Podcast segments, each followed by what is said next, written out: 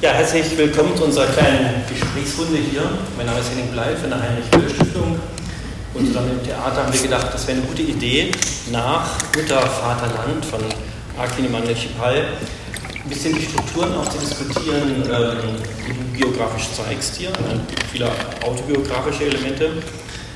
Und äh, diesem Jahrhundert, was da ähm, uns vor Augen geführt ist, also angefangen von dem Handkuss bei dem äh, Sultan, das war glaube ich der älteste Moment, 1914 oder wann war das, irgendwie sowas. Es wird auch 100 Jahre jetzt durch, äh, durch türkische deutsche Beziehungen gegangen und wir haben uns gedacht, äh, wir greifen ein Jahr heraus, was da ein Scharnier da ist, ein ganz besonderes Jahr in der deutsch-türkischen Beziehung und das ist 1961, also genau vor 60 Jahren jetzt, das deutsch-türkische Anwerbeabkommen.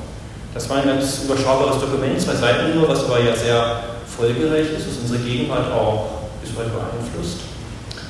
Und spannend finde ich daran, ähm, dass es in Situationen war, in der Deutschland schon einige Erfahrung hatte mit Zuwanderung. Es gab schon Anwerbeabkommen auch mit Italien zuerst, mit Spanien, dann mit Griechenland. Und dann war immer noch großer Arbeitskräftemangel in Deutschland. Und Deutschland wollte trotzdem eigentlich kein Anwerbeabkommen mit der Türkei schließen. War eine Initiative der türkischen Regierung, die eigentlich erstmal abgelehnt wurde von Adenauer, weil der Unterschied ja aus Sicht Adenauers auf der Hand lag, äh, aus Spanien, aus Italien, da kamen katholische Christen, aus Griechenland orthodoxe Christen und aus der Türkei keine Christen. Da gab es wirklich erhebliche Widerstände. Und Ludwig Erhard als Wirtschaftsminister hat dafür gekämpft, dass es ein solches Abkommen gibt. Ähm, und die Motivation ist ja auf der Hand, denn eine Zeit der Vollbeschäftigung, wie sie damals herrschte in der BRD, ist ja eine gute Zeit für Gewerkschaften, für Arbeitskämpfe.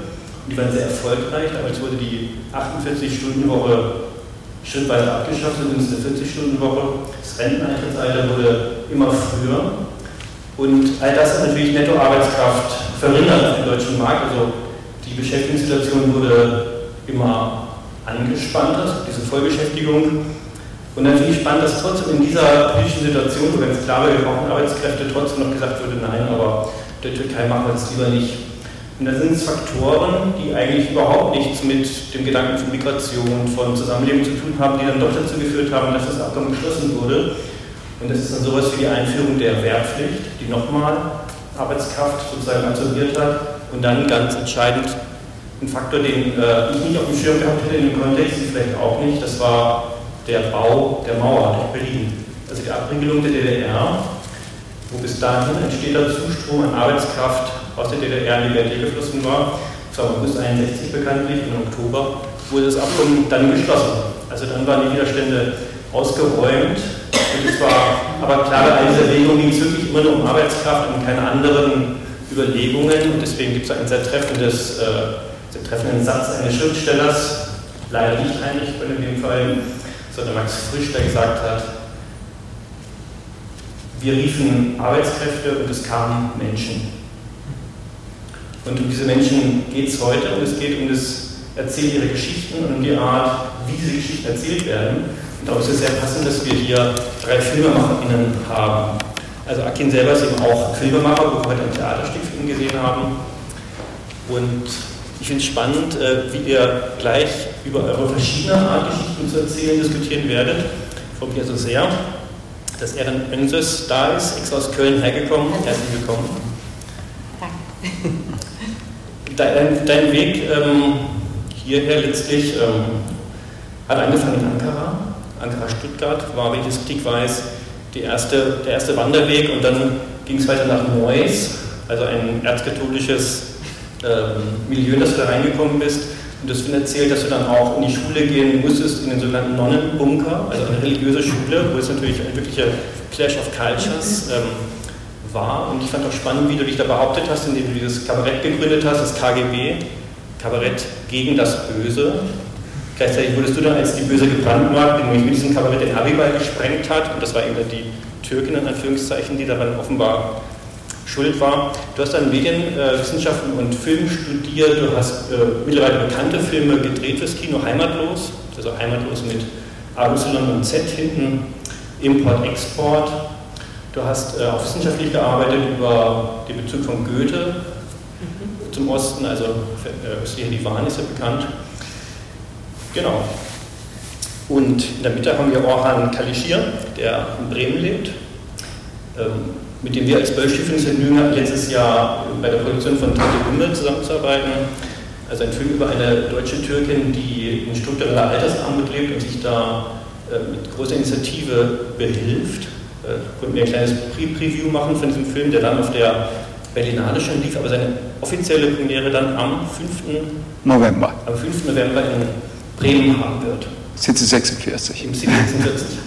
Und deinen Weg nach Bremen, den kenne ich gar nicht so genau auch an. Ähm, ich habe so eine Vermutung, so ein Bild, das ist genau das Thema, ich mache mir Bilder, weil ich irgendwie sowas wahrnehme. Und ich denke, ich glaube, bei dir waren die politischen Verhältnisse in der Türkei, kann ich mir vorstellen, waren ein Grund dafür, dass du äh, nach Deutschland gekommen bist, also weniger Arbeitsmigration als eben vielleicht Putsch 1980, weiß ich nicht, aber das brauchst du euch jetzt nicht zu sagen, sondern ich finde, man macht sich Bilder und das soll ja unser Thema sein. Ähm, naja, stimmen die, stimmen die nicht? Wie, wie müssen wir die eigentlich kontextualisieren? Ja, von dir haben wir schon ziemlich viel gesehen, gerade die meisten waren ja im Stück.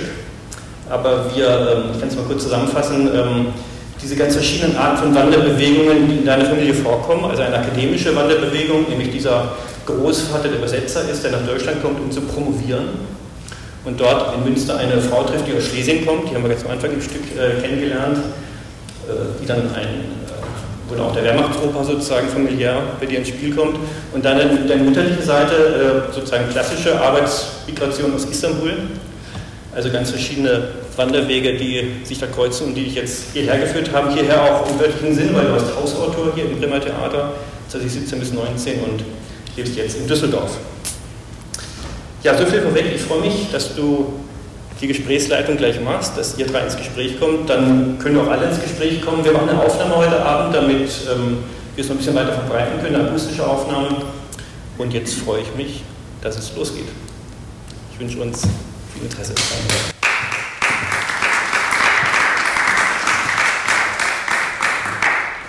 Ja, danke Henning. Ähm, ich freue mich sehr, dass ihr da seid. Äh, Eren, äh, Oran abi Eren abla müsste ich fast sagen. ähm, ich habe also hab eine Menge Fragen vorbereitet, aber irgendwie hatte ich ähm, die ganze Zeit gedacht, ich würde es eher so als ein äh, Gespräch unter Gleichen gestalten wollen. Ihr äh, bearbeitet Themen, die mich äh, interessieren. Ich bin zum Teil so, also durch einen Film von Ellen ähm, wurde ich sehr ermutigt, mich auch stärker so damit thematisch zu befassen, mit dem Background und das irgendwie so das äh, irritierende Wissen da zu ähm, so hervorzukratzen und hervorzuholen und ähm, deswegen ähm, ja weiß ich gar nicht, inwiefern ich das jetzt so moderieren kann. Ich, eigentlich, ich bin eigentlich interessiert daran, was ihr gerade macht überhaupt und äh, wie ihr auf eure Arbeit schaut, auf eure dokumentarischen Arbeiten. Und ähm, zum Beginn würde mich endlich ein ganz, ein ganz, eine ganz allgemeine Frage interessieren, ähm, ausgehend von dem, was Henning auch zur, äh, zum Anwerbeabkommen gesagt hat.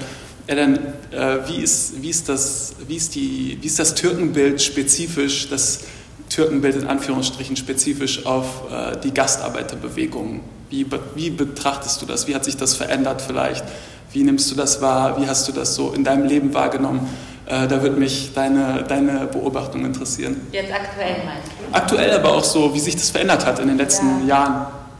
Ich kann vielleicht so aus meinem Werdegang äh, erzählen, dass ich persönlich dachte, diese Probleme werden sich bald in Luft auflösen, dass wir als junge Deutsch-Türken vielleicht in der Schulzeit sehr damit zu kämpfen hatten. Aber ich hatte immer so ein eigentlich positives Bild und dachte, in Zukunft wird sich das ändern. Es wird besser werden. Nur durch die weltweite Fluchtbewegung äh, und die ganzen Kriege, die angezettelt werden und die Heimatländer, die zerstört werden von Menschen, gibt es ja noch mehr flüchtende Menschen. Und dadurch ist das, finde ich, heute eine ganz andere Basis als äh, früher, als ich mich damit viel auseinandergesetzt habe. Jetzt habe ich das Gefühl, es ist äh, viel konfuser geworden. Und das, was geblieben ist, ist das schlechte Image der Türken. Das bleibt konstant. Also dieses Stereotyp und Klischee ist wirklich wie äh, ein Atom irgendwie nicht mehr zu zerbrechen in den Köpfen. Und ich merke auch, dass auch die anderen Flüchtlinge, die nach Deutschland kommen, auch gerne mal unter dem Label äh, Türke wahrgenommen werden, auch wenn sie es gar nicht sind. Aber ja, solche äh, Beobachtungen stelle ich an, dass auch die arabischstämmigen Menschen zurzeit von vielen Deutschen als Türken wahrgenommen werden. Obwohl die Menschen wissen, das sind Syrer, ne? also es kommen zurzeit viele syrische Flüchtlinge, habe ich den Eindruck, eben dieses Negativbild des ähm, ja, fremden Ausländers ist irgendwie dieses Label vom Türken, vom Muslimen, vom säbelschwingenden äh, Barbaren irgendwo immer noch. Aber ich habe Hoffnung für die junge Generation, weil es sich dort sehr stark verändert hat als zu meiner Jugendzeit. Da war ich äh, immer so eine Ausnahme und jetzt sehe ich wirklich, dass zum Beispiel auch in die deutsche Sprache sehr viele türkische Wörter mit einfließen ähm, vielleicht auch ein Ausruf, Oha, auf Deutsch, hat sich total eingebürgert. Es ist aber eigentlich aus äh, der Slangsprache im Türkischen auch eigentlich sehr unhöflich. aber ich äh, lache mir dann immer ins Fäustchen, wenn die deutschen Bürgersöhne Oha rufen.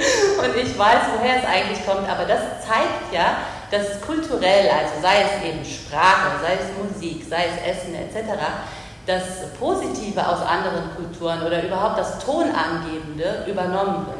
Und das sehe ich wirklich bei sehr vielen jungen Leuten, dass dort äh, türkisch sein nicht mehr dieses äh, negative Image hat, sondern äh, dass zum Beispiel junge Mädchen von dem Hakan schwärmen aus der Klasse oder der Hübsche sowieso.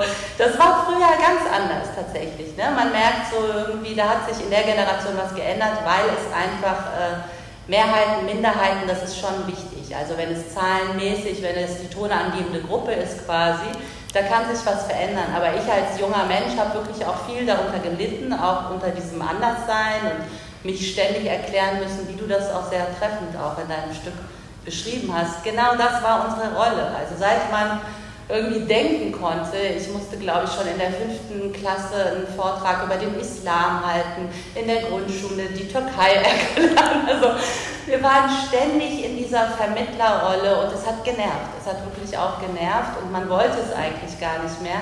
Aber man hat immer mit diesen äh, falschen Bildern zu tun gehabt, wo man dachte, das würde ich gerne richtig stellen. Äh, Oranabe, wir haben uns, äh, als wir uns gestern getroffen, war das gestern, als wir uns getroffen haben? Ja, ja gestern, ja, ja. gestern haben wir uns kurz getroffen, äh, mittags, und wir haben über den Türken in Anführungsstrichen als Gegenbild zum, zum humanistisch gebildeten Europäer gesprochen. Und ähm, ich würde dich fragen wollen, wie, wie, wie siehst du das? Äh, die ersten Gastarbeiterinnen, waren die informiert darüber, dass sie als Türken kommen, also als Antagonisten? Oder wie, was, was glaubst du, wie war das? Was ist deine Erfahrung? Du sprichst viel mit Gastarbeiterinnen mhm. der ersten Generation für deine Filme. Du bist so eine Art äh, Chronist äh, in Bremen und äh, baust auch Beziehungen auf zu vielen Menschen, die jetzt als Zeitzeugen dann auch wahrscheinlich irgendwann nicht mehr leben werden. Und ähm dokumentierst sozusagen deren Erfahrung. Wie, hast, weißt du was darüber, wie sie, wie, wie sie informiert waren über das Bild, das von ihnen hier existiert und wie, wie, das, wie die das dann begriffen haben vielleicht oder auch nicht? Ja, äh, ich bin ja, also mein Vater kam nach Deutschland, als ich sechs war. Äh, und zwei Jahre später bin ich mit meiner, eine meiner Schwester und mit meiner Mutter nachgekommen. Das war 71. Und ich habe diese ganze Prozedere, also diese berühmte Arbeitsamt in Istanbul, also die deutsche Vermittlungsstelle, da in den Schlangen warten und so. Als Kind ist es eine Qual, nicht stundenlang da warten, weil da irgendwelche Formalitäten gemacht werden müssen. Das habe ich hier alles miterlebt.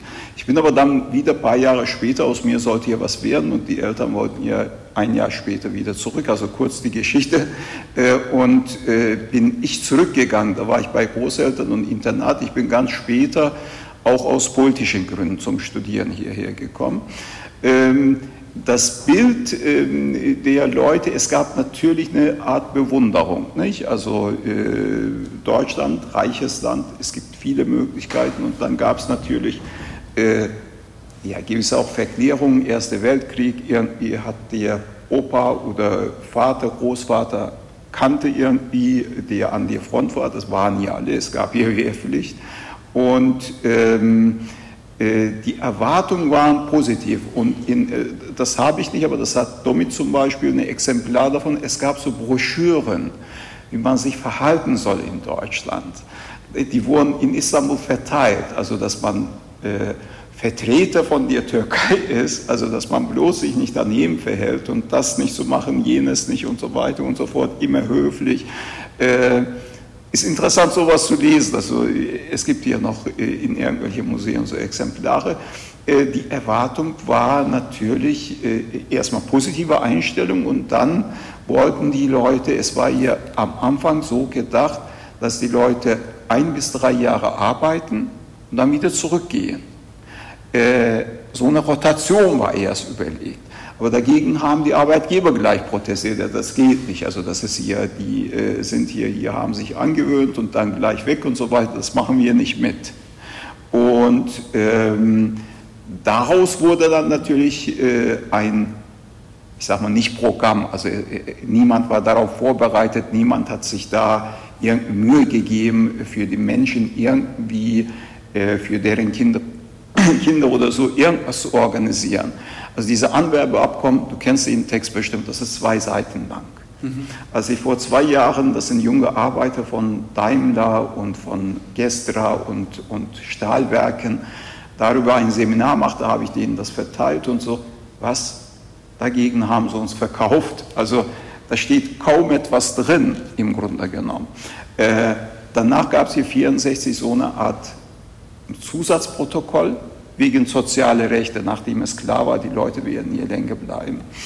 Äh, die Erwartung, also wo ich da überlege, also der erste Migrant aus unserer Familie war ein Onkel von mir, äh, ist 66 gekommen. Äh, als die ins Dorf, also man muss sich das natürlich so vorstellen, das ist ein Dorf an der Schwarzmeerküste, im wahrsten Sinne des Wortes, also abgeschnitten vom Rest der Welt, es gab keine Autostraße oder sowas, Autos kamen bis einige Kilometer entfernt. Äh, wenn er da kam, natürlich mit, mit Geld dann in der Tasche, das war hervorragend. Image von Deutschland war toll. Nicht? Die ersten. Und äh, das ging ja auch einige Jahre so. Äh, die Leute wurden auch äh, fleißig, die haben hier total viel gearbeitet, wenn ich da mit denen jetzt Interviews mache und so, das wusste ich, aber jetzt nochmal kommt das nochmal hoch, dass die 200 äh, Stunden, also war völlig selbstverständlich in der Woche zu arbeiten, in der Industrie, am Band, also nicht 200 Stunden, also abwechselnd, manchmal am Schreibtisch und manchmal am Werkbank oder so. Äh, die wollten schnell Geld verdienen und zurück, haben äh, versucht, möglichst, also ja, ich mache brav meine Arbeit und dann werde ich ja weggehen. Als es dann irgendwie sich äh, die Lage für beide Seiten änderten, also Arbeitgeber wollten, es gab hier damals diese namentliche Nachanwerbung. Mhm. Also wenn, Sie, wenn wir Geschwister sind, ich bin älter als du, also ich bin da und ich wurde, bevor ich Urlaub ging, das können alle die älteren Menschen erzählen, wurde ich angesprochen von Chefabteilungsseite oder so, hast einen tüchtigen Bruder, der gut arbeitet. Sag ihm, er, er kann kommen, wir schicken ihm die Papiere. So war das 60er Jahre. Anfang, also Bruch war mit Sicherheit 73 mit der Ölkrise und so, aber davor waren die ganzen Jahre noch anders und da gab es noch auch kaum Familien. Also es waren äh, Arbeiterinnen und Arbeiter, die hierher kamen. Also das, was, was du jetzt geschildert hast, das zeigt in gewisser Weise so eine Art, ähm, ich sag mal erstmal Pragmatismus, oberflächlichen Pragmatismus. Man besorgt sich schnell billige Arbeitskräfte und hat eigentlich keine Idee, genau. was passiert, wenn sich irgendwie etwas daran verändert, von beiden Seiten. Bleiben, von beiden von Seiten. beiden Seiten. Also ja. hier war es, also äh, wurden hier Leute durch mehrere Ärzte kontrolliert und so. Einige sind hier ausgeschieden. Es gibt hier viele Anekdoten da, weil sie Angst hatten, dass in der Pisse was sein könnte. Da haben sie von jemand anderem das mal gekauft. Also es gab äh, viele Geschichten in die Richtung. Also das waren ganz junge Leute. Ältere durften ja gar nicht. Ähm, hier wollte man äh, Arbeitskräfte, die also äh, gegen wenig Lohn viel machen. Und in der Türkei die Regierung erwartet Devisen. So, nicht? Also, und alles andere hat die erstmal gar nicht interessiert. Und der Staat hier hat das Ganze im Grunde genommen dem Arbeitsamt und den Unternehmern überlassen.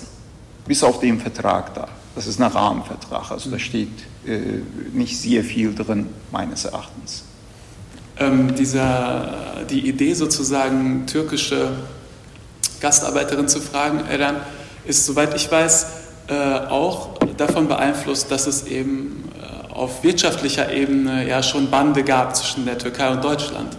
Und ähm, ich habe gelesen, dass es äh, auch damit eben zu tun hat, dass eben diese Beziehungen entstanden sind äh, durch die Flucht deutschsprachiger Akademikerinnen in die Türkei während der Nazizeit. Und du hast ja darüber Heimatlos den Film gemacht. Und ähm, ähm, wenn man den gesehen hat, den Film, dann und auch diese Zeitzeugen sieht, also die Kinder derjenigen, die damals aus Deutschland in die Türkei geflüchtet sind, die ein ganz optimistisches Türkei-Bild haben eigentlich oder ein ganz positives Türkei-Bild, kann man vielleicht auch irgendwie verstehen, woher diese Idee kam, dass das irgendwie gut gehen könnte. Ne? Und dass man irgendwie gar nicht über die problematische Seite nachdenkt. Aber wie siehst du das? Ist das äh, Findest du das irgendwie, ist es verantwortungslos gewesen, das so unmoderiert zu machen? Oder ähm, weil das ist ja irgendwie interessant, weil das geht, ich glaube, das kommt ja von einem relativ positiven äh, Kapitel der deutsch-türkischen Beziehungsgeschichte so. Es ist eigentlich verwunderlich, dass ähm, eben in den 60ern nicht daran erinnert worden ist. Ne? Es wurde ja so getan, klar, die Menschen sind vergesslich, daran müsste natürlich politische Stellen hätten daran erinnern müssen oder Geschichtsbücher oder die Presse etc. Aber diese Menschen wurden ja behandelt wie eben, die sind vom Baum gefallene Affen so ungefähr und die werden jetzt hier zivilisiert und äh, werden jetzt hier eingeführt in eine höhere Kultur. Und das ist ja natürlich ein äh, völlig falsches Bild gewesen. Natürlich sind eben viele Arbeiter gekommen. Das ist nicht repräsentativ für die Türkei, wenn man nur die Arbeiterschicht betrachtet natürlich. Und deshalb hatten ja auch so Familien wie deine oder meine Familie äh, oder vielleicht auch deine, wir hatten damit auch alle Probleme mit diesem Bild, ne? weil wir waren ja nicht eben klassischen Arbeiter, sondern hatten eben auch Akademikereltern. Aber das passte ja gar nicht in dieses Bild. Und natürlich hätte man in den 60ern an die ähm, wahrhaft große Gastarbeiterbewegung, nämlich der deutschen Akademiker im Dritten Reich erinnern müssen und sagen müssen, wir äh, haben auch diesem ähm, Volk und diesem Land auch Dank zu zollen, weil damals in den 30ern wurden diese Menschen vor den Konzentrationslagern bewahrt und es waren nicht irgendwelche Menschen, die damals Asyl und Unterschlupf in der Türkei gefunden haben und dort die Universitäten aufgebaut haben. Das war die Crème de la Crème der deutschen Intelligenz.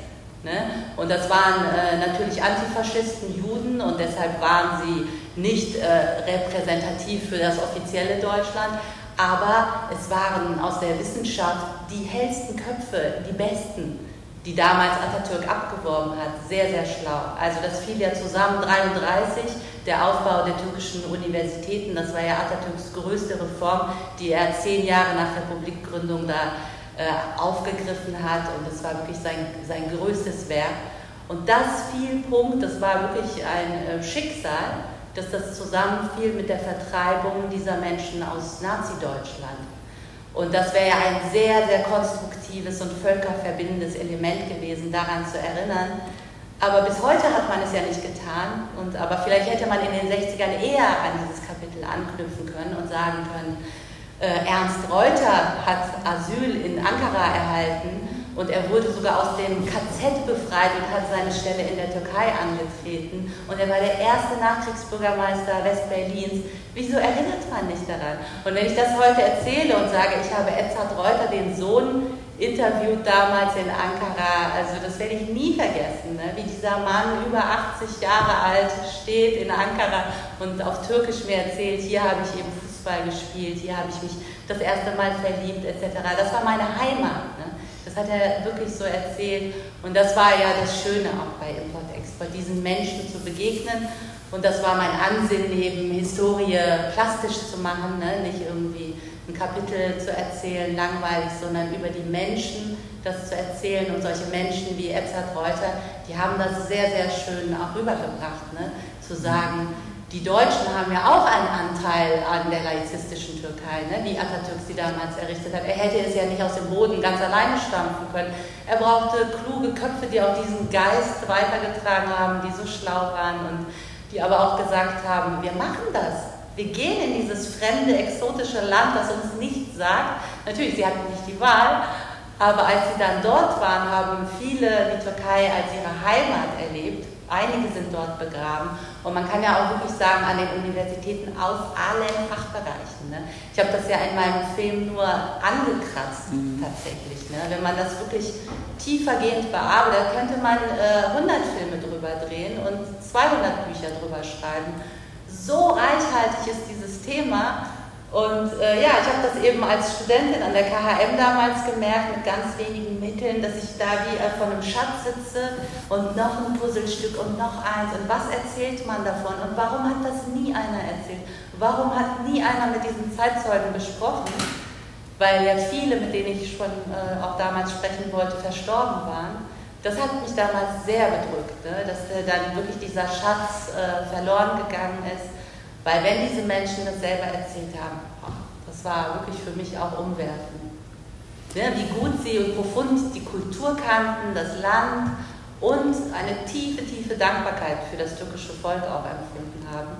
Und wenn das ein Deutscher aus dem Mund eines Deutschen hört, das macht Klick. Das ist eine ganz andere Sache, als wenn ich stundenlang mich abmühe und erzähle, so sind wir nicht, aber die Türkei hat das. Aber wenn es ein Deutscher äh, erzählt, hat es eine andere Wirkung. Das ist ja, also ich habe deshalb gefragt, weil ich äh, finde, dass es eigentlich gar nicht so abwegig gewesen wäre. Also es hätte ja durchaus sein können, dass Ernst Reuter ähm, dann etwas dazu sagt, also Stellung bezieht zu dieser Gastarbeiterbewegung oder zum Anwerbeabkommen. Ne? Aber das ist irgendwie nicht geschehen. Also man hat das vielleicht auch gar nicht begriffen, eben weil man noch nicht äh, vor Augen hatte, dass die, vielleicht, dass die Gastarbeiter vielleicht hierbleiben könnten, aber sondern die Vorstellung, dass man das nicht moderieren muss. Mhm und die Vorstellung, dass man dazu keine Geschichten erzählen muss, die vielleicht irgendwie einen Horizont erweitern oder so, oder so ein, ich sag, so, sag mal, so ein Panorama eröffnen, äh, dann ist es eben bei einem relativ einseitigen Blick geblieben. Ne? Aber wenn du jetzt, sage ich mal, heimatlos äh, vor 50 Jahren gemacht hättest, dann hätte das vielleicht, also hätte, hätte das Erzählen dieser Geschichten vielleicht auch etwas verändert. Oder vielleicht eine bestimmte, eine bestimmte ich sag mal, eine bestimmte Einseitigkeit oder so im, im Bild äh, gar nicht erst zugelassen oder so. Ne? Oder glaubt, ja, als wollte man keine Analogie herstellen ne? zwischen den Akademikern und den äh, Arbeitern. Aber vielleicht war es auch gewollt, dass man einfach gesagt hat, das Kapitel geht hoffentlich bald schnell vorbei, die bleiben ein paar Jahre, dann gehen die wieder weg. Also man wollte nicht äh, darauf eingehen, man wollte aber auch keine historischen Verbindungen schaffen oder auch äh, aufzeigen, eben wie du gesagt hast, das ist ja ein Kontinuum gewesen, das kam ja auch nicht aus dem Nichts alles so. Ne? Äh, aber es war kein äh, politisches Interesse, sage ich mal, da, daran zu erinnern. Oder Nabi, ähm, du äh, hast ähm, ganz tolle kurze Porträtfilme gemacht fürs Focke-Museum. So fünfminütige, sehr berührende Porträts von Menschen äh, der ersten Generation. Ähm, und du hast mir erzählt, dass du ähm, erfahren hast, äh, vor kurzem, glaube ich, ich glaube, das, das, darüber machst du jetzt bald oder das, das bearbeitest du bald in einem Dokumentarfilm. Du hast mir erzählt von Frauen, die schweißen und Kräne fahren. Das würde mich interessieren, dass du dazu mal erzählst, weil das, äh, das ja. ähm, das, dazu habe ich noch nichts gemacht, das will ich noch. Ja. Äh, in die Runde sind hier einige Bremerinnen und Bremer. Wer weiß, dass bei Vul äh, das Vulkan in der Türkei Schweißerinnen und Kranführerinnen angeworben hat? Weiß das jemand? Hat jemand davon gehört? Nicht, nicht? Ich auch nicht. ich hatte mal vor Jahren gehört, äh, dass äh, eine, von einer Kranführerin bei Vulkan, also Vulkan ist hier schon lange dicht, da habe ich gedacht, ja okay, dann ist auch eine Kranführerin, was soll's. Ich habe über Vulkan, über die letzten 15 Jahre für eine kleine Zeitung und für Radio Bremen, wo ich gearbeitet habe, äh, als Freier, äh, habe ich mehrere Sachen gemacht. Ich habe da äh, die wichtigsten Vertreter der Arbeiter da gesprochen, also Betriebsrat, Betriebsräte, Vorsitzende und so weiter. Ich habe zu Asbest da was gemacht. Asbestproblem kennt ihr ja alle, nicht die Bremer zumindest, also die viele Leute später krank gemacht hat, also Krebs. Ähm, niemand hat mir davon was erzählt. Niemand. Also, dass da irgendwie äh, Frauen als solche eingeworben worden sind. Das hat mir vor nicht langer Zeit, vor ein paar Monaten, eine Freundin gesagt, mit der ich studiert habe, die in äh, Bremen-Nord wohnt. Und dann hat sie mir erzählt, sie kennt hier eine Frau. Und so, als ich von diesen Geschichten erzählt habe, also Kurzporträts.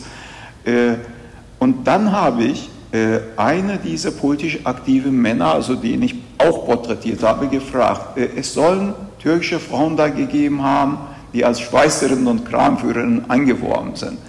Da sagt er, einige Dutzende. so nicht. Und also das sind so Dinge, wo man äh, sich wundert, nicht? Also wieso hat niemand darüber irgendetwas gemacht?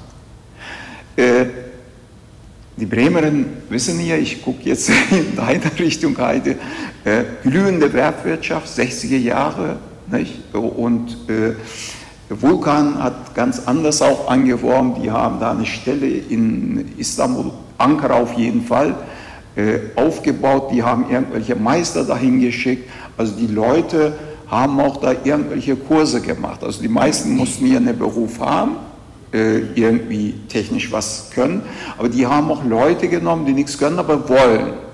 Also die haben zum Beispiel Schweißerkurse da gemacht oder technisches Zeichen etc. pp. Und äh, da waren auch viele Frauen eben.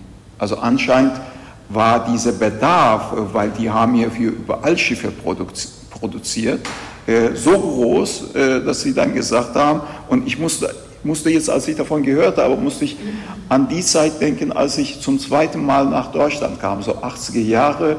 Äh, ihr werdet euch erinnern, so im Fernsehen oder so in Zeitungen gab es so Berichte, Frauen in Männerarbeit. Und das negative Beispiel war immer DDR. Damals war die Welt in Ordnung, klare Grenzen und so, DDR, Ost und West. Also das Beispiel war immer DDR, nicht? Also Frauen in Männerarbeit. Und da musste ich daran denken, nicht? also dass da vom Ausland Frauen für in Anführungsstrichen Männerarbeit angeworben worden sind. Ja, äh, äh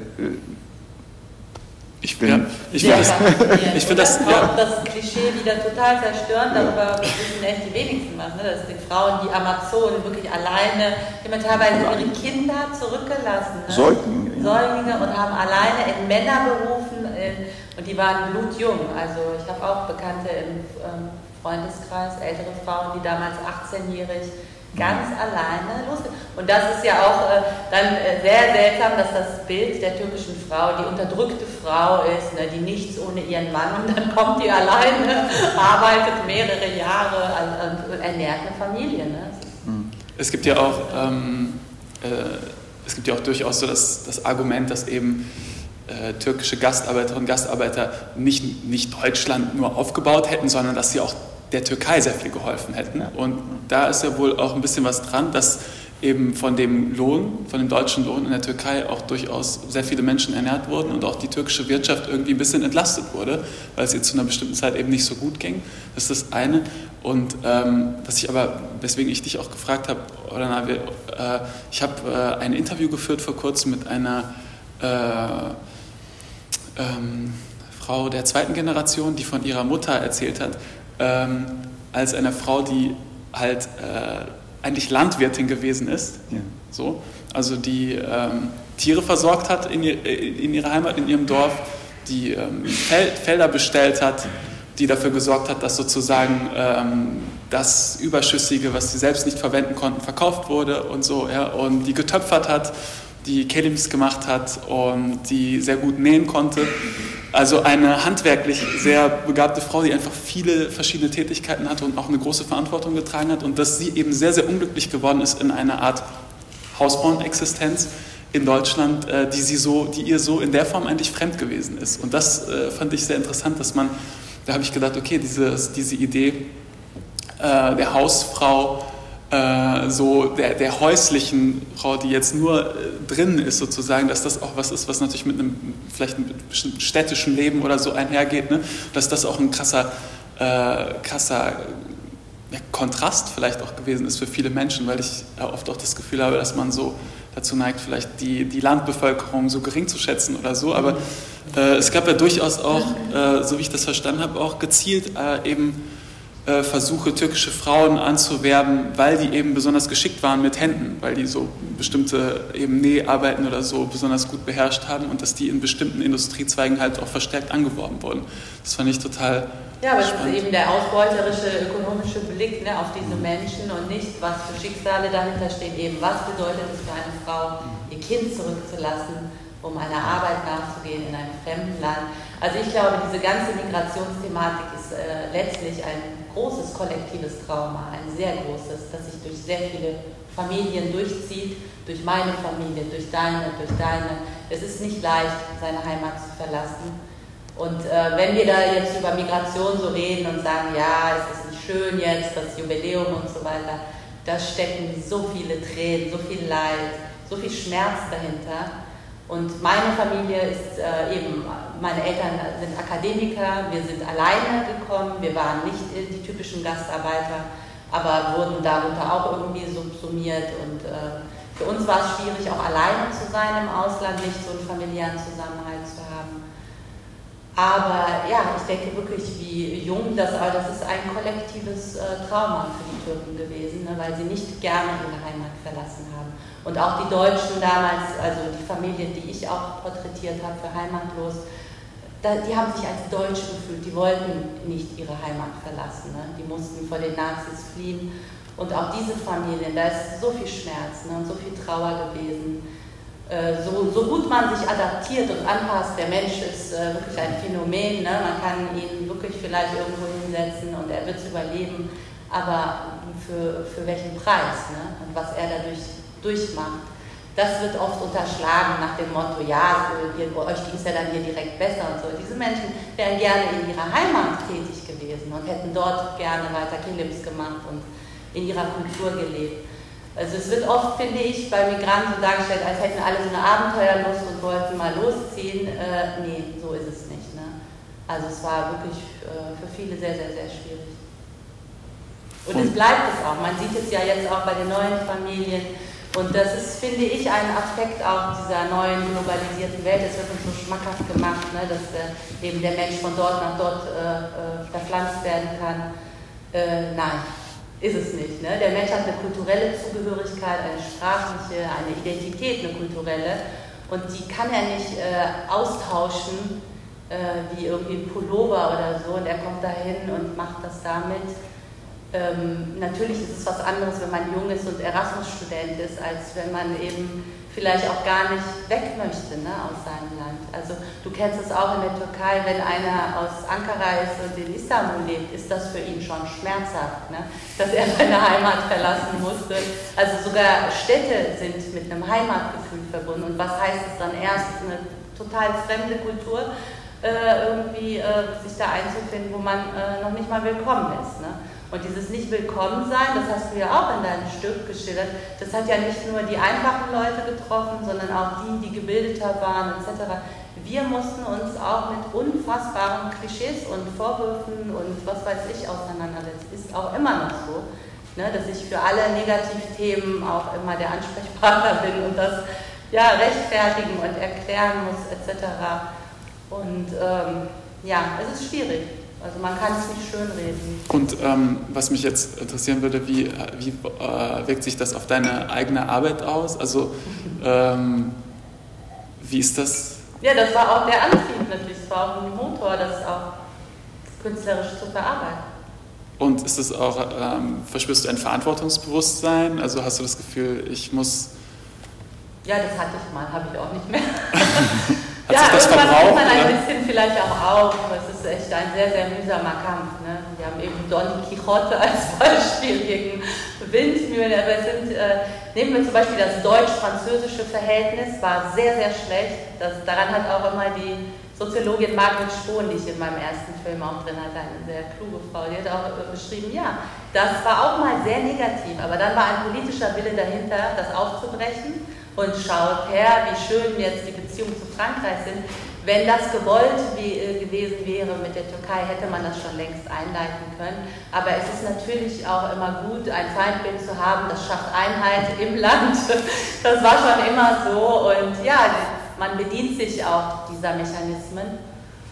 Und ja, ich habe äh, große Probleme gehabt mit diesem Gastarbeiter-Klischee. Ich, ich konnte es auch irgendwann nicht mehr hören. Es hat mich auch wirklich genervt. Deshalb ist diese Diskussion jetzt für mich auch nochmal, ja, da habe ich dir auch schon mal gesagt, so ein bisschen anachronistisch über die Gastarbeiter zu reden, wo wir jetzt eben vor so einer extremen Flüchtlingsbewegung stehen aus allen Ländern Und da ist ja der Türke jetzt schon etabliert. Ne? Also wir sind ja jetzt schon die, fast die äh, Bio-Deutschen im Vergleich. Ne? Aber eben, wir müssen uns trotzdem mit den Klischees rumschlagen. Aber es verändert sich.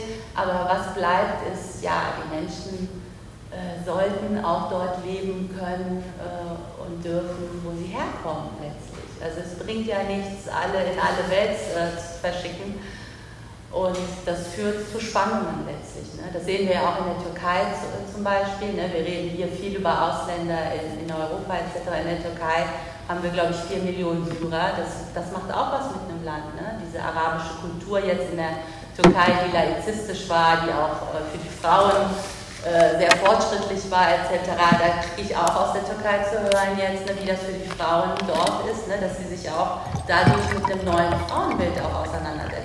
Dass es vielleicht jetzt auch nicht mehr so leicht ist mit Minirock, äh, wie es früher war in der Türkei. Ne? Das, das macht ja was mit den Ländern, mit den Kulturen.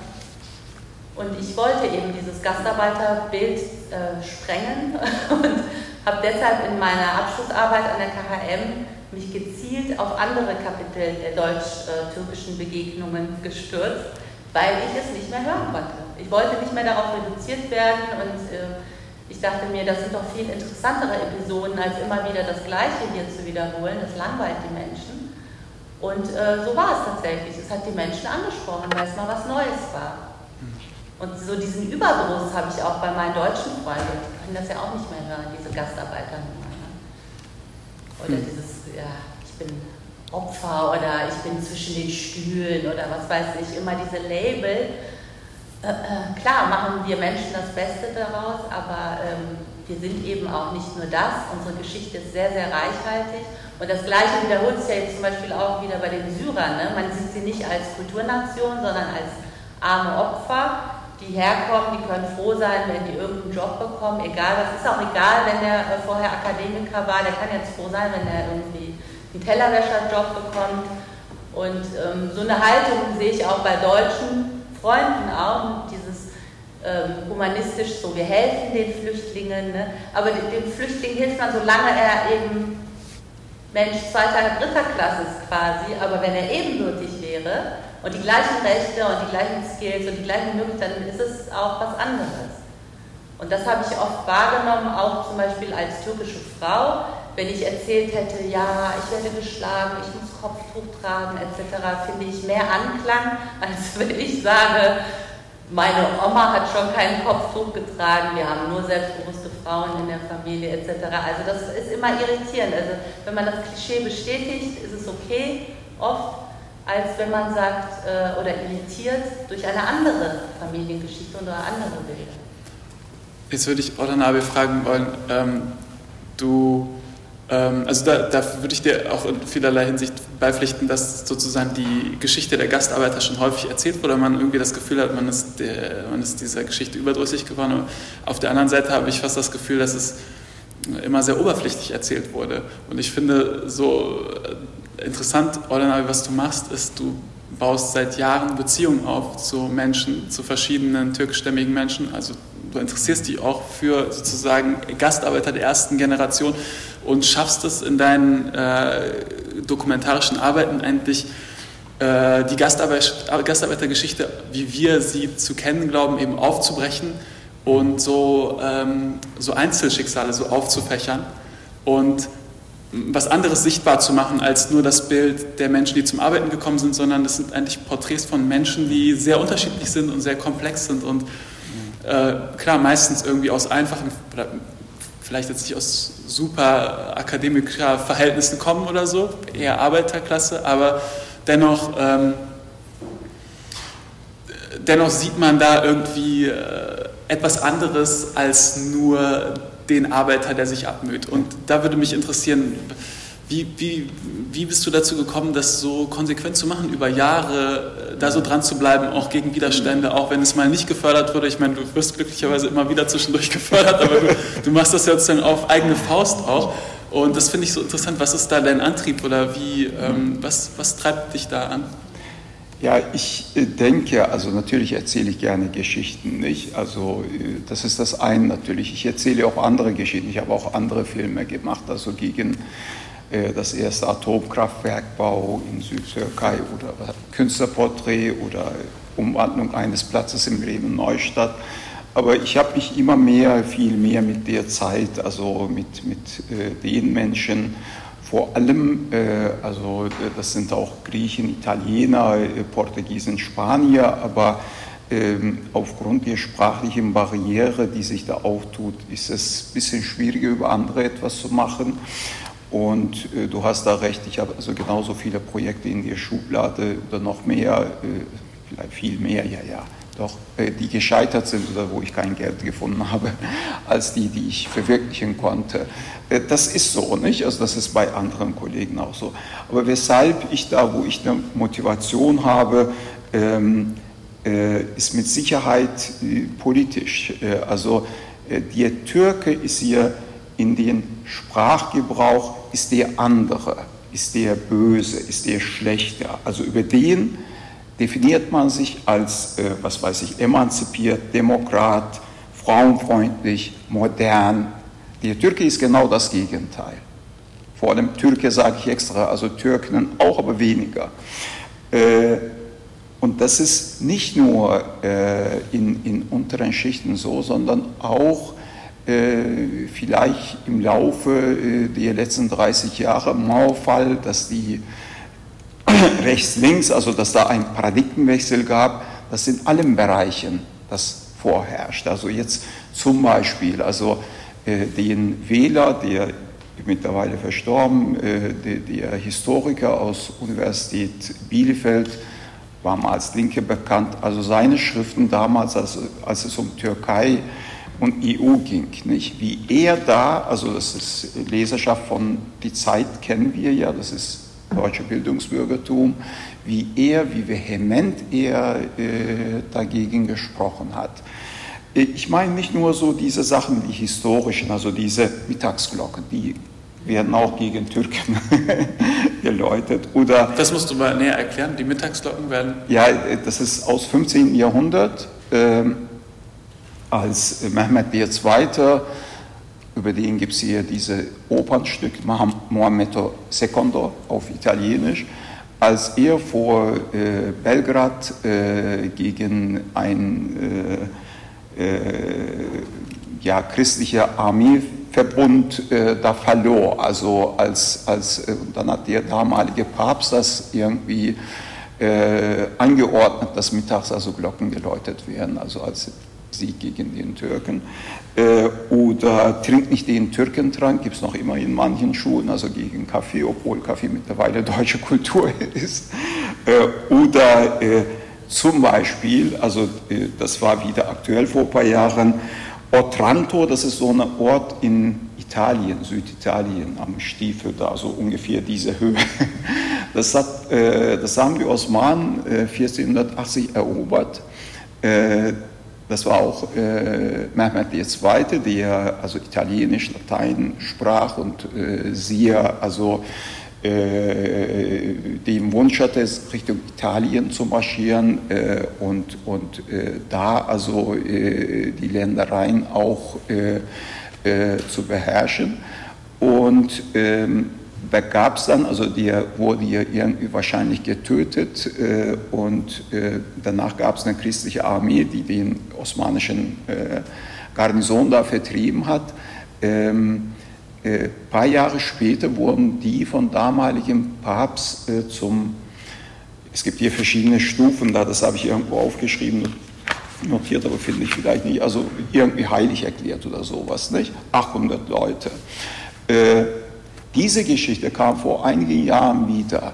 Da gab es eine Historikerkonferenz in äh, Rom, glaube ich, also in Italien. Die haben festgestellt, das waren nicht die, also ursprünglich hieß es, die wollten keine Muslime werden. Die Osmanen, die bösen Türken haben die geköpft. Also um, so ist die Legende. Also kann man auch im Internet recherchieren. Steht da Überschrift Märtyrer von Otranto also da steht einiges heute noch so drauf, obwohl die Historiker das festgestellt haben, also das sind irgendwie Opfer des Krieges, das sind auch osmanische Soldaten dabei.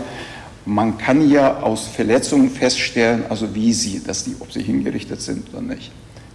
ein, zwei Jahre später, der deutsche Papst, Ratzinger, als er dann Papst wurde, hat diese Leute, äh, wie heißt die höchste Stufe da in der katholischen Kirche? Ist jemand da hier äh, bewandert? Die höchste ist heilig. Heilig, ja, irgendwie so heilig gesprochen.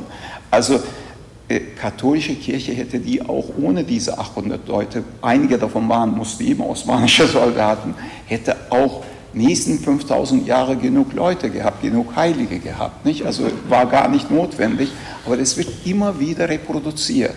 Also immer wieder diese äh, Hassobjekt reproduziert.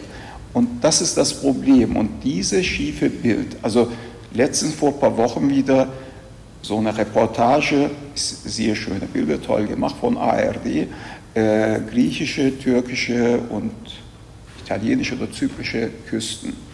Da ist es jedes Mal immer, wenn es um Türken, also Osmanen geht, haben sie geplündert. Und umgekehrt rum, wenn die anderen darüber kommen, dann heißt es italienischer Zeit. Oder zeigen sie irgendwelche Bauten. Einmal war im Hintergrund so eine Moschee zu sehen, ja, von den Türken übrig geblieben. Alles andere haben sie abgerissen, das haben sie irgendwie zufällig nicht. Also diese Feindbild, das wird immer reproduziert und das haben wir in Deutschland leider sehr stark in anderer Form. Also die andere. Äh, vielleicht versuche ich auch meiner Kollegin, denke ich mal, so eine Art, äh, naja, wir sind hier keine Bewegung, aber so eine Bürgerrechte äh, äh, Versuch, nicht? Also für Gleichberechtigung, für einigermaßen Gleichheit. Die Menschen so darzustellen, also du hast es sehr gut beschrieben, viel besser als ich, das ist mir, also facettenreich, nicht? Das sind hier sehr unterschiedliche Leute, die haben genau die gleichen Sorgen, also auf Türkisch sagen, würde man sagen, wie bringe ich nach Hause Brot nach Hause? Nicht? Also da, darum sind sie auch gekommen. Wie äh, erziehe ich meine Kinder? Wie, wie finde ich einen Job und so weiter und so fort. Übrigens, ich habe jetzt so viele Leute letzte Zeit, also ältere Leute, erste Generation interviewt. Da war kein einziger, der sagt, ich bereue, dass ich nach Deutschland gekommen bin.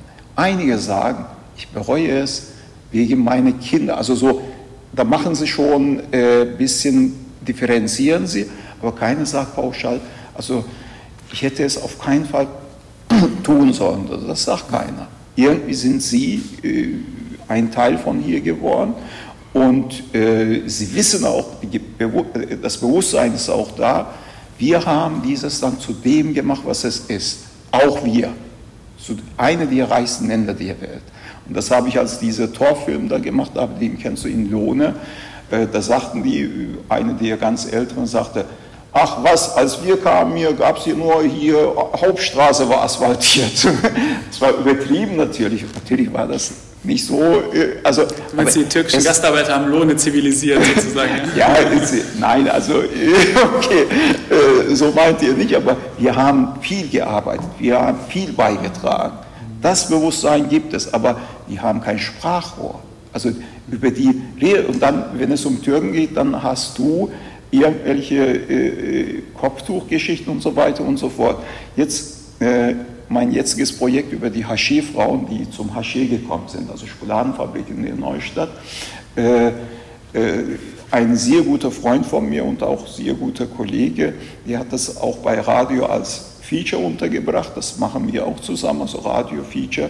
Und da sagte er mir freundlich, ihr kennt mich hier, dass ich dann auch äh, nicht positiv reagiere auf so etwas. Ja, Orhan, gibt es nicht äh, so eine Frau vom Land? Nicht? Wir haben uns getroffen.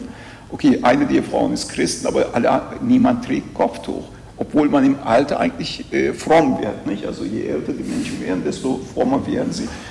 Äh, die sind 70 äh, plus, äh, keine trägt ein Kopftuch. Das hat ihm, ich will nicht sagen enttäuscht, aber überrascht so. Nicht? Also haben wir nicht irgendeine klassische, also du kannst mir auch mal irgendwie eine andere oder hast du, nein, so hat er das nicht gesagt. Bestimmte Klischees, die jahrzehntelang von Medien und von Politik bearbeitet werden, das kann man nicht mehr wegmachen. Also Jahrhunderte. Das, ja, ja. ja, also Buchdruck, äh, die Kirche, ja. die war daran beteiligt. Also das sind also so ich hab, alte Vorurteile. Das ist, äh, ich habe auch, ähm, also wenn man Äh, Don Quixote habe ich gelesen vor einiger Zeit und das ist auch interessant. Da tauchen ja Türken auch äh, häufig mhm. auch, auch, auf, auch nicht positiv besetzt oder eben Mauren, wie sie genannt werden. Äh, interessant. Äh, Hölderlin, Hyperion, der Briefroman, da äh, spielt ja der sozusagen der Krieg gegen die Türken eine große Rolle, der Unabhängigkeitskrieg, in dem man sich auf, auf Seiten der Griechen stellt. Ähm, bei Dante tauchen Türken natürlich immer wieder auf. Also es ist interessant, wie, ja, also es ist interessant, wie sehr das auch sozusagen in der Literatur äh, letztlich verankert ist. Also gar nicht nur, also jetzt es ist jetzt nicht immer, hat jetzt nicht immer, äh, ist jetzt nicht immer reine Propaganda, aber auch so Mary Shelley oder so Der letzte Mensch, auch ein toller, äh, toller, interessanter Roman, wo es letztendlich auch äh, um, den, um den Unabhängigkeitskrieg der Griechen gegen die Türken geht, aber in der Zukunft, also 2000 irgendwann. Also total absurd. Mary Shelley, die Autorin von Frankenstein, die, ähm, die, äh, die eben über eine Zukunft schreibt, in dem der türkische, in der, in, in der, der türkisch-griechische Konflikt immer noch ganz Europa in Atem hält. Ne? Also die als, als Urrivalität oder so, das finde ich auch total irre. Ja? Also ähm, da, äh, das ist... Äh, das, das, das fand ich aber auch bei meiner Recherche sehr spannend, eben in die Geschichte zu reisen und zu sehen, dass sogar Martin Luther gegen die Türken gewettet hat, gewettert hat oder eben der Buchdruck, also auch die ersten Bilder etc. Das hat ja Margret Spohn auch wunderbar analysiert das ist ja mehrere Jahrhunderte alt. Ne? Und das ist alles darin begründet, dass die Osmanen eine so große militärische Übermacht waren und man in Europa die Einheit geschafft hat mit diesem Feindbild. Ne? Europa war ja total zerstritten etc. Aber wie schafft man es, diese Menschen alle gegen diesen großen, großen Feind, also dann hat natürlich auch die Religion eine große Rolle gespielt. Aber es ist interessant, dass diese äh, jahrhundertealten Klischees sich noch gehalten haben. Also das ist quasi eins zu eins kann man das eben, wenn man jetzt den äh, säbelschwingenden Erdogan da hinsetzt, ne, ist jetzt irgendwie gar kein Unterschied. Und es ist natürlich für den Westen wie eine self-fulfilling prophecy, so ein Despot an der Macht in der Türkei, passt ja so. Ne? So, haben, so kennen wir ja den Türken etc. Aber eben, das... Ähm, es andere gibt. Aber ich finde, ein großes Manko bei der ganzen Geschichte war, das eben nur auf dieses Wirtschaftliche etc. zu reduzieren und die, die ganze kulturelle Vielfalt wegzulassen und aber auch kulturelle Repräsentanten aus der Türkei nie wahrzunehmen, also bis jetzt mal Orhan Pamuk kam oder so, was ja dann auch wirklich bei dir zahlenmäßig, ne, das ist wie so ein Einschnitt gewesen Vorher wusste man quasi gar nicht, dass es türkische Schriftsteller gibt oder Maler oder Musiker oder so. Das kam ja alles so erst nach 2000, da hat man richtig gemerkt, auch ähm, das war wie so eine neue Ära, Fatih Akın, äh, plötzlich geht man ins Kino und sieht Istanbul. das hat was mit uns gemacht hier, ne? weil vorher war das wie so ein schwarzes Loch. Äh, diese Menschen kommen aus dem Nichts, sind halt nur äh, Arbeiter mit Kopftuch und Schnurri und äh, sind irgendwie zwielichtig. und äh, hätte man kulturell Anknüpfungspunkte gesucht, auch vor allem äh, über Spielfilme zum Beispiel. Das habe ich eben aus dem Filmbereich kommt nie verstanden, wieso türkische Filmproduktionen in der ganzen Welt boomen, aber nicht in Deutschland, wo so viele Türken leben. Und diese Filme sind sehr, sehr gut teilweise oder Serien. Da hätte man so viele Verknüpfungen schaffen können oder äh, Anwendungspunkte. Und ja, deshalb finde ich auch Film für diese Sachen ganz toll, weil es die Menschen ganz anders berührt, als wenn man eben einen Artikel den, äh, hinlegt oder ein Buch. Aber über Emotionen, über Biografien, über Einzelschicksale, das macht so viel aus bei den Menschen. Das ist ein Phänomen. Und deshalb habe ich immer das Gefühl gehabt, dass die Medien das bewusst weglassen, damit keine äh, echte Völkerverständigung entsteht. Also ich habe wirklich auch mal einem Menschen beim WDR in höherer Position das gesagt, der ist fast aus allen Wolken gefallen. Ich habe ihn gefragt, wieso wird keine türkische Serie eingekauft? Also das äh, würde, wäre eine sehr, sehr große Veränderung. Allein als, als, allein als Geste, ne? Also wäre das, ja. das wäre eine schöne Geste, endlich eine türkische Serie auf dem WDR. Polen in Deutschland, die türkische Serien verfolgen und die haben so eine große Liebe für das türkische Volk, irgendwie über diese Sultan-Serien etc. Aber das schafft eine Affinität, eine Nähe und man sieht Orte, ich habe das auch äh, psychologisch analysiert, richtig, wirklich im Filmschnitt. Ne? Ich habe zum Beispiel dann äh, coole, hippe, junge Leute reingeschnitten und sofort war die erste Reaktion beim Sichten von Freunden, ach, ich möchte auch mal nach Istanbul. so einfach funktioniert das. Ja. Ich wollte jetzt so, äh, Cervantes hast du erwähnt, deshalb wollte ich da zwei Sätze dazu sagen.